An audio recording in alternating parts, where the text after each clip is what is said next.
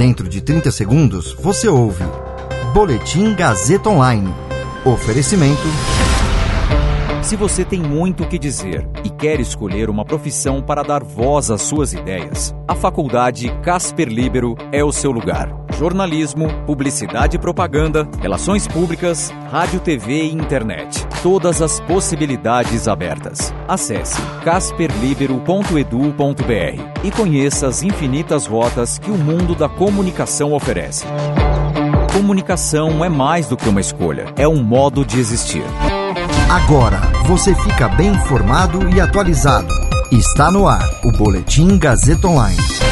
Equipe econômica avalia que fundo eleitoral vai consumir recursos da saúde se for mantido como está.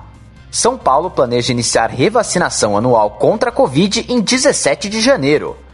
Estamos de volta com o Boletim Gazeta Online. Você ouve as principais notícias comigo, Caio Melo.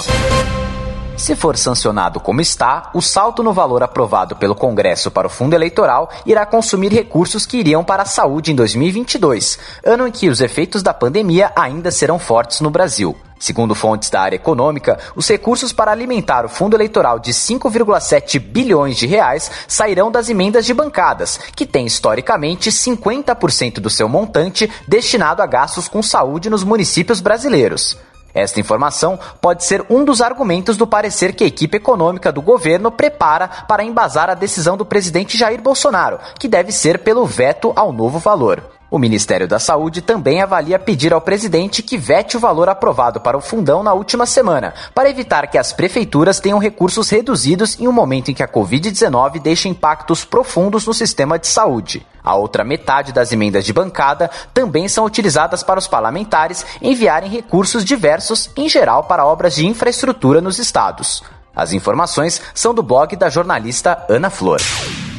O governo do estado de São Paulo planeja começar um novo ciclo de vacinação contra a Covid-19 no dia 17 de janeiro de 2022.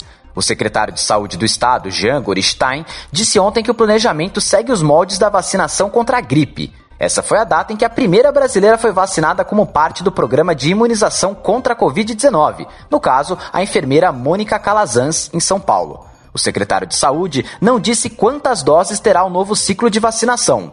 Gorenstein disse que não é uma dose de reforço, e sim a revacinação anual. Um novo ciclo anualmente não está previsto no Plano Nacional de Imunizações. A revacinação dos paulistas contra a Covid-19 poderá ser feita com apenas uma dose, contemplará toda a população adulta, deverá seguir a mesma ordem de prioridade do primeiro ciclo de imunização e apostará na Butanvac como imunizante principal. Existe a possibilidade da Butanvac prevenir tanto a forma grave da Covid-19 como do vírus da gripe.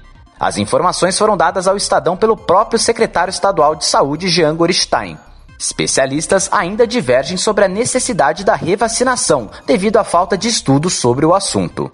Esse boletim contou com suporte técnico de Agnoel Santiago, supervisão técnica de Roberto Vilela. Coordenação: Renato Tavares. Direção da Faculdade Casper Liber e Gazeta Online, Wellington Andrade. Você ouviu Boletim Gazeta Online. Para saber mais, acesse radiogazetaonline.com.br.